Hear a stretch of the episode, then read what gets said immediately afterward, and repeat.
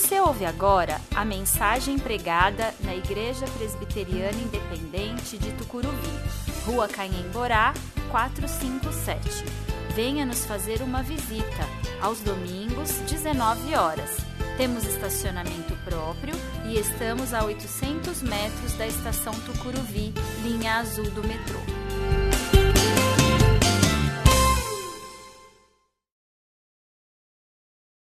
Leitura do livro do Eclesiastes, capítulo 9, de 1 a 12. Eclesiastes 9, de 1 a 12, eu vou fazer a nova versão transformadora, vai ser projetada.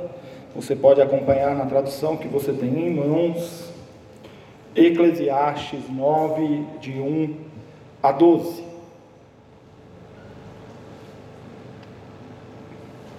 Dediquei-me também a investigar isto Embora os justos e os sábios e também suas ações estejam nas mãos de Deus, ninguém sabe o que os aguarda, se amor ou ódio. No fim, todos têm o mesmo destino, seja a pessoa justa ou perversa, boa ou má, cerimonialmente pura ou impura, religiosa ou não. Ocorre o mesmo à pessoa de bem e ao pecador. Aquele que faz promessas a Deus é tratado como o que teme fazê-lo. É uma grande tragédia que todos debaixo do sol tenham o mesmo destino. Além disso, o coração das pessoas está cheio de maldade. Elas seguem seu próprio caminho de loucura, pois não há nada adiante senão a morte. Só para os vivos há esperança. Como dizem, melhor ser um cão vivo que um leão morto. Os vivos pelo menos sabem que vão morrer, mas os mortos nada sabem. Já não têm recompensas para receber e caem no esquecimento. Amar, odiar, invejar, tudo o que já fizeram ao longo da vida passou há muito tempo. Já não participam de coisa alguma que acontece debaixo do sol. Portanto, coma sua comida com prazer e beba seu vinho com alegria, pois Deus se agrada disso. Vista roupas elegantes e use perfume. Viva alegremente com a mulher que você ama todos os dias desta vida sem sentido que Deus lhe deu debaixo do sol pois essa é a recompensa por todos os seus esforços neste mundo. Tudo o que fizer, faça bem feito, pois quando descer à sepultura não haverá trabalho, nem planos, nem conhecimento, nem sabedoria. Observei outra coisa debaixo do sol. Aquele que corre mais rápido nem sempre ganha a corrida, e o guerreiro mais forte nem sempre vence a batalha. Às vezes, os sábios passam fome, os sensatos não enriquecem e os instruídos não alcançam sucesso. Tudo depende de se estar no lugar certo, na hora certa. Ninguém é capaz de prever quando virão os tempos difíceis.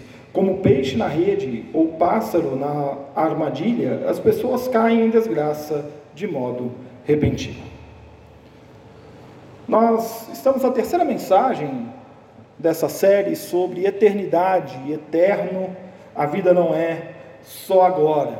E o que nós estamos fazendo nessas mensagens é olhar, nós olhamos na primeira mensagem para o texto do Evangelho e vimos como a vida é boa. Na segunda mensagem, nós olhamos para o texto do Eclesiastes, capítulo 1, e vimos como a vida é ruim, como ela não faz sentido, quando pensar dói, como não há nada de novo. E hoje nós vamos continuar olhando para o Eclesiastes para ver como a vida tem um fim, a vida é finita. Nós estamos dialogando o Evangelho com o Eclesiastes, e domingo passado eu disse que se o Eclesiastes fosse um livro escrito no nosso dia, no meio de tantos livros com fórmula para o sucesso, no meio de tantos livros com fórmulas para ser bem-sucedido, ser um empreendedor, ser rico, se dar bem na vida, o Eclesiastes seria um fracasso de venda. Porque o Eclesiastes é aquele livro pé no chão, é aquele livro que te dá um tapa e fala assim: acorda para a realidade, rapaz, porque você está com a cabeça lá em cima. A vida não é isso tudo.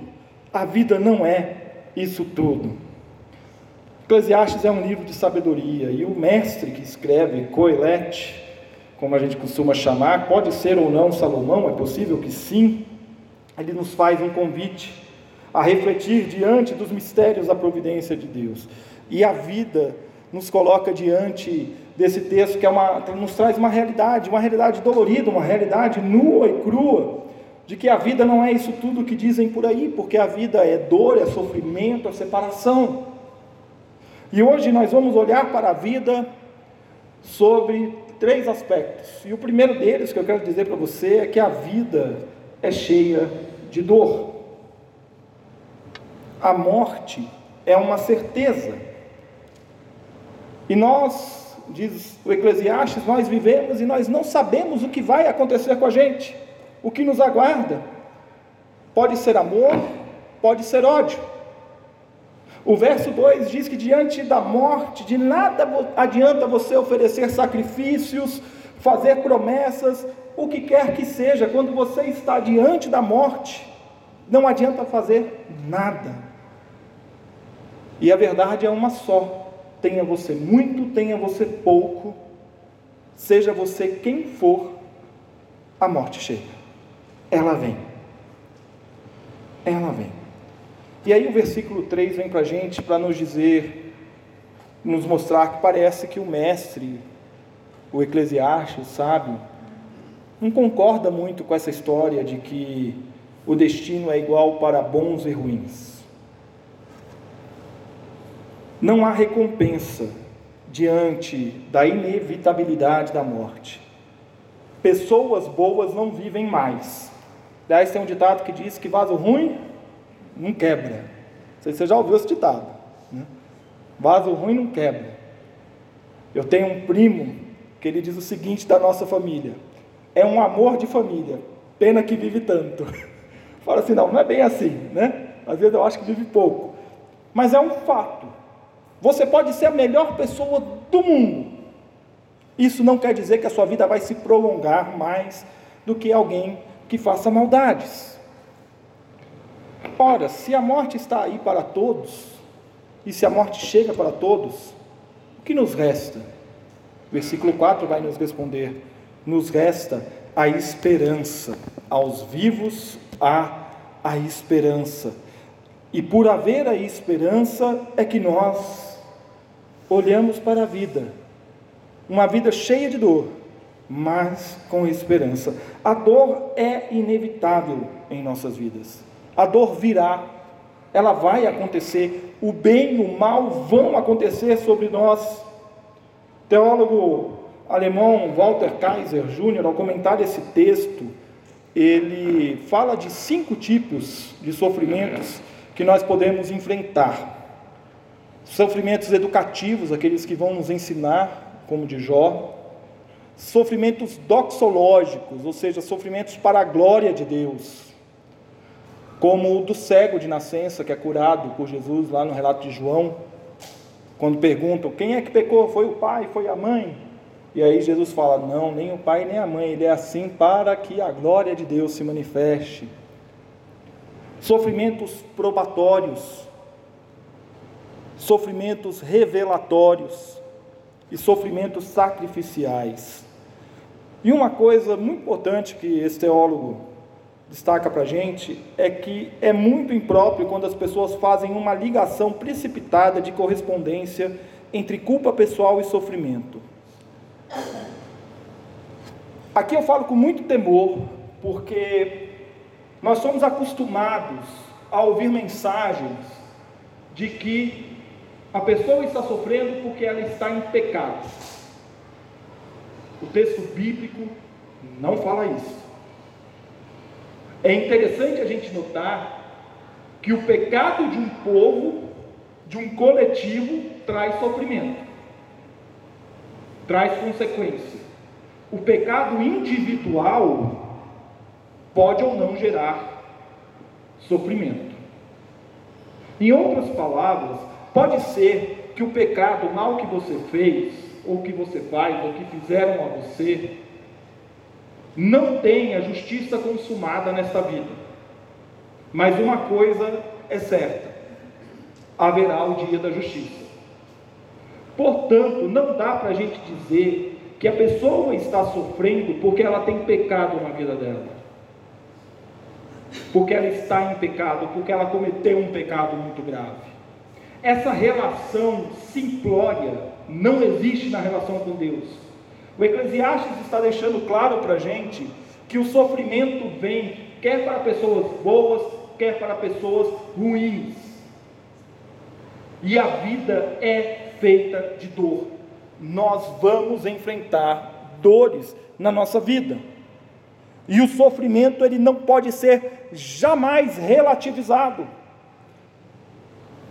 jamais deixado no, no campo das ideias. Eu largo o meu sofrimento lá e eu não vivo o meu sofrimento, eu não passo por esse sofrimento, eu não enfrento essa dor. Eu prefiro ficar aqui como que inerte diante da, da dor. A vida é finita e por ela ter um fim, a nossa vida é cheia de dor. Só que o Coelete, o sábio, nos lembra de uma coisa: só para os vivos, só para os vivos, há esperança. E se há esperança, então vivamos agora. A vida é finita e é por isso que nós devemos viver agora. Parece haver um certo pessimismo na fala do sábio, só que na verdade é um convite à realidade. Ele diz que há aqueles que sabem e aqueles que não sabem. Os que estão vivos sabem. Os que morreram já não sabem mais nada. Acabou. E esse contraste parece querer nos levar a pensar que não existe mais nada após a morte, mas não é isso. A Bíblia do Peregrino, quando comenta esse texto, ela diz que o saber é de dois gumes. Por um lado, antecipa a morte com sua certeza, nos tirando o sentido da vida. Por outro, ensina o homem a desfrutar essa vida limitada. Ora, a vida é uma só. E o sábio vem dizer para a gente que é para a gente desfrutar a vida.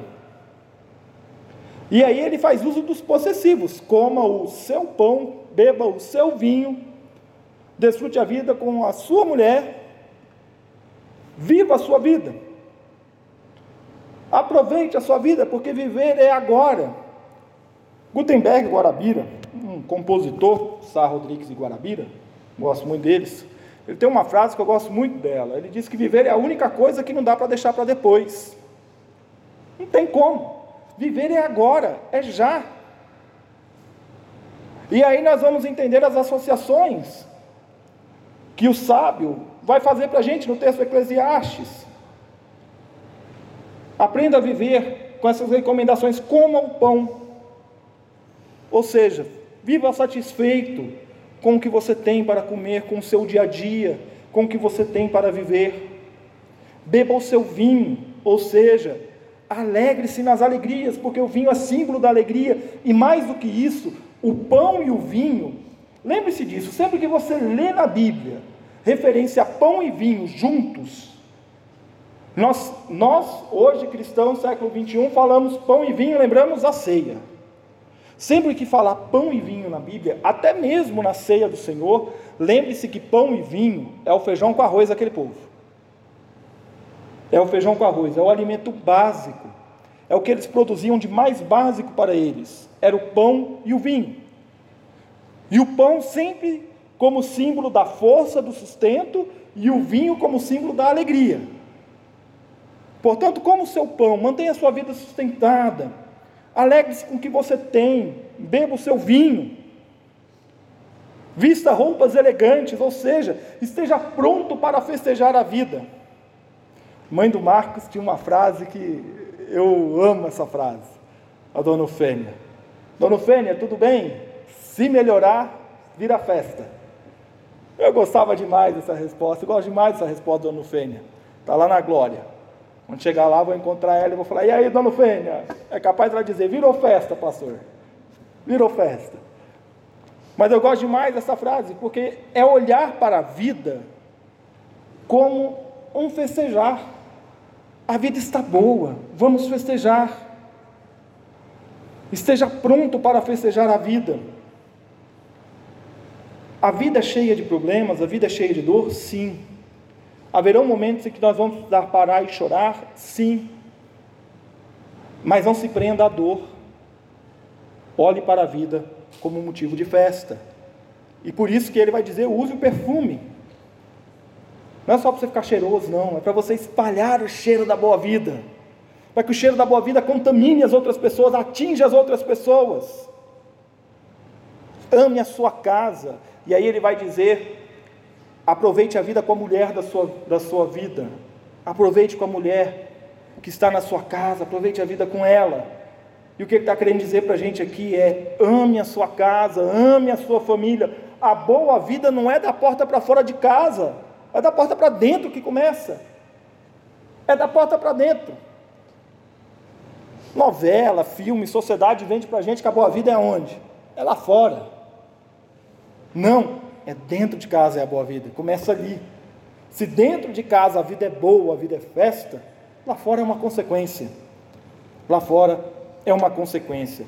O pastor Batista Ed Renekiewicz, ele tem um livro escrito sobre o Eclesiastes, que tem um título bastante interessante, chamado O Livro Mais Mal-Humorado da Bíblia e eu concordo com ele. E a editora pôs um limão na capa que é para reforçar, né? E comentando o texto do Eclesiastes, ele diz que quando a gente não se diverte, a vida fica insuportável.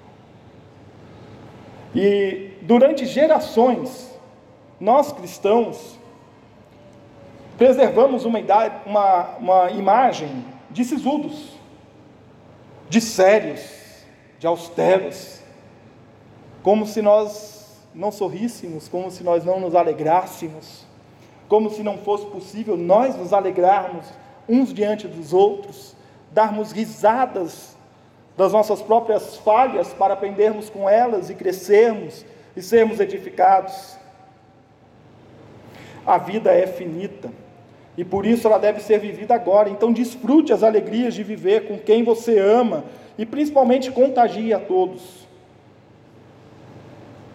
Agora, a vida é cheia de dor, a vida é agora, é já, só que tem uma certeza que você precisa ter no seu coração: a vida é incerta. E o sábio apresenta para a gente três argumentos para revelar a incerteza da vida. O mais rápido e o mais forte nem sempre vencem. O mais sábio e sensato nem sempre são os bem-sucedidos. E o lugar certo e a hora certa tornam tudo incerto. Ter vantagem física, recursos a mais, sabedoria a mais, significa muito pouco se Deus não estiver com você. Significa muito pouco. Eu volto a citar aqui o teólogo alemão, Walter Kaiser Jr., ele diz: a habilidade humana não pode garantir o êxito. Na verdade, com muita frequência, aqueles que confiam demais nas próprias habilidades geralmente são apanhados de maneira inesperada e repentina por suas próprias artimanhas. A cultura do sucesso, a cultura do sucesso nos pede que sejamos os melhores sempre, a todo, todo instante. A cultura do sucesso desconhece o incerto e o imprevisível.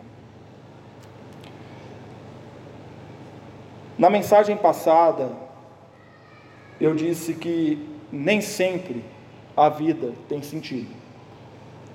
E essa é uma verdade que o Eclesiastes traz para a gente. Nem tudo tem uma razão para acontecer. O tempo e o acaso afetam a todos. Por que, que aconteceu tal coisa? Não sei, não saberemos.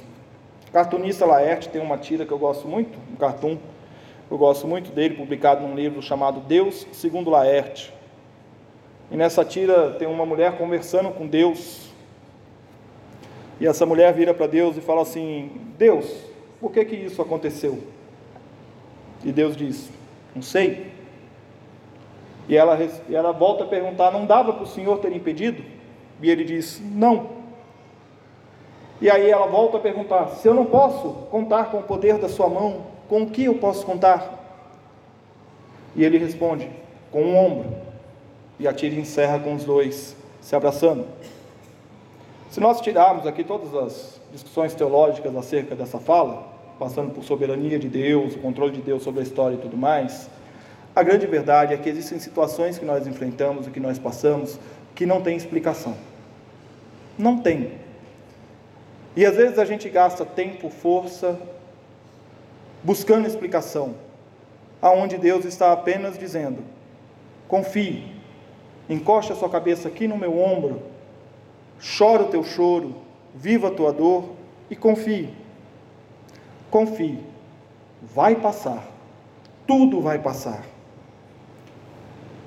A imprecisão entre o que fazemos e o que colhemos pode transformar em fatalidade o que sempre teve cara de sucesso. A vida é finita e a vida é incerta. E é por isso que nós devemos viver cientes daquilo que nós enfrentamos e com quem nós caminhamos. Ora, nós não gostamos muito de dizer que a vida é incerta, porque parece que nós estamos ferindo a soberania de Deus sobre a história. Mas, a bem da verdade, quem de nós conhece os pensamentos de Deus? Quem de nós conhece os planos de Deus para saber o que vai acontecer com a nossa vida? Ninguém conhece. A incerteza da vida não deve nos amedrontar. Não é isso andar por fé? Hebreus não nos diz que a fé é a certeza daquilo que nós não vemos e de fatos que ainda não aconteceram. Vamos trazer para o Eclesiastes? A fé é incerteza. A fé é incerteza. É a certeza na incerteza. É saber que, por mais incertos que sejam os nossos próximos dias, as nossas próximas horas, o que vai acontecer nesse problema gigantesco que eu tenho na minha vida, Deus está no controle. Eu quero concluir dizendo para você que a vida é finita, mas nem por isso nós devemos ser pessimistas. A vida é cheia de dor, mas há esperança. E essa esperança deve ser vivida diariamente. Por isso, viva o agora, viva o já, viva o hoje. A vida é finita e a vida é incerta. Então saiba com quem você caminha. Tenha Deus ao seu lado. Ed Renekiewicz, cito novamente, diz: Viva, pois a gente só vai conseguir vencer a desgraça vivendo na confiança de que a boa mão de Deus estará sobre nós. Às vezes nós passamos por situações tremendamente difíceis, prisões que nos impedem de seguir adiante, saudades que insistem em nos machucar, ausências que insistem em nos apertar, problemas que se arrastam há anos e nós não vemos solução à frente. O que eu quero te dizer essa noite é: esqueça a solução. Olhe quem está caminhando do seu lado. Caminhe com Deus. Ele é o certo em meio às incertezas. A vida é finita, sim, ela é. Só que, como nós dissemos lá na primeira mensagem, aconteceu uma coisa comigo e com você que mudou a nossa vida. Nós nascemos de novo. E se nós nascemos de novo, nós temos uma nova vida. E essa nova vida, ela é eterna. E é sobre eternidade que nós vamos falar na última mensagem no próximo domingo. Eu quero convidar você a se colocar em pé nesse instante. E nós vamos convidar os presbíteros, os presbíteros para que venham à frente, nós vamos orar. Nós queremos orar com você. Eu quero convidar você que está passando por incertezas na sua vida, saia do seu lugar, venha aqui à frente. Vou pedir para o conjunto de louvor também já se posicionar após o momento de intercessão, nós vamos louvar a Deus. Se você tem um motivo na sua vida que você quer deixar diante do altar do Senhor, saia do seu lugar. Se há incertezas que você está enfrentando e isso tem consumido a sua vida, saia do seu lugar. Nós queremos orar com você aqui à frente. E eu digo sempre que vir aqui à frente não é um momento mágico. Né? Você não vai vir aqui à frente, eu vou orar, as pessoas vão, presbíteros vão estender as mãos e tudo vai se resolver nessa noite. Não. Nós estamos aqui para estender as mãos, para caminharmos juntos, para na certeza da fé que nós professamos e que nós cremos, nós juntos caminharemos para a honra e glória do Senhor.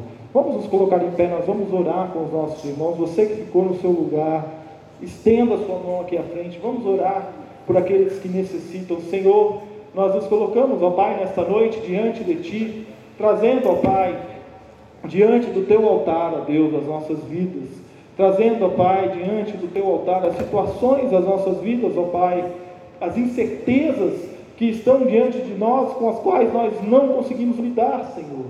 E te pedimos, ó Deus, transforma, Senhor, a nossa realidade. Transforma, Deus, a realidade da nossa vida. Converte, ó Deus, a tristeza em alegria. Converte, ó Senhor, as incertezas que nos amedrontam, ó Deus, na incerteza, ó Deus, que traz alegria, porque há esperança para nós, ó Deus, e essa esperança está em Ti. Nós te pedimos, ó Pai, liberta-nos, ó Deus, transforma-nos, ó Pai, derrama, ó Deus, sobre nós a Tua cura. Nós nos lembramos, ó Deus, dos nossos enfermos.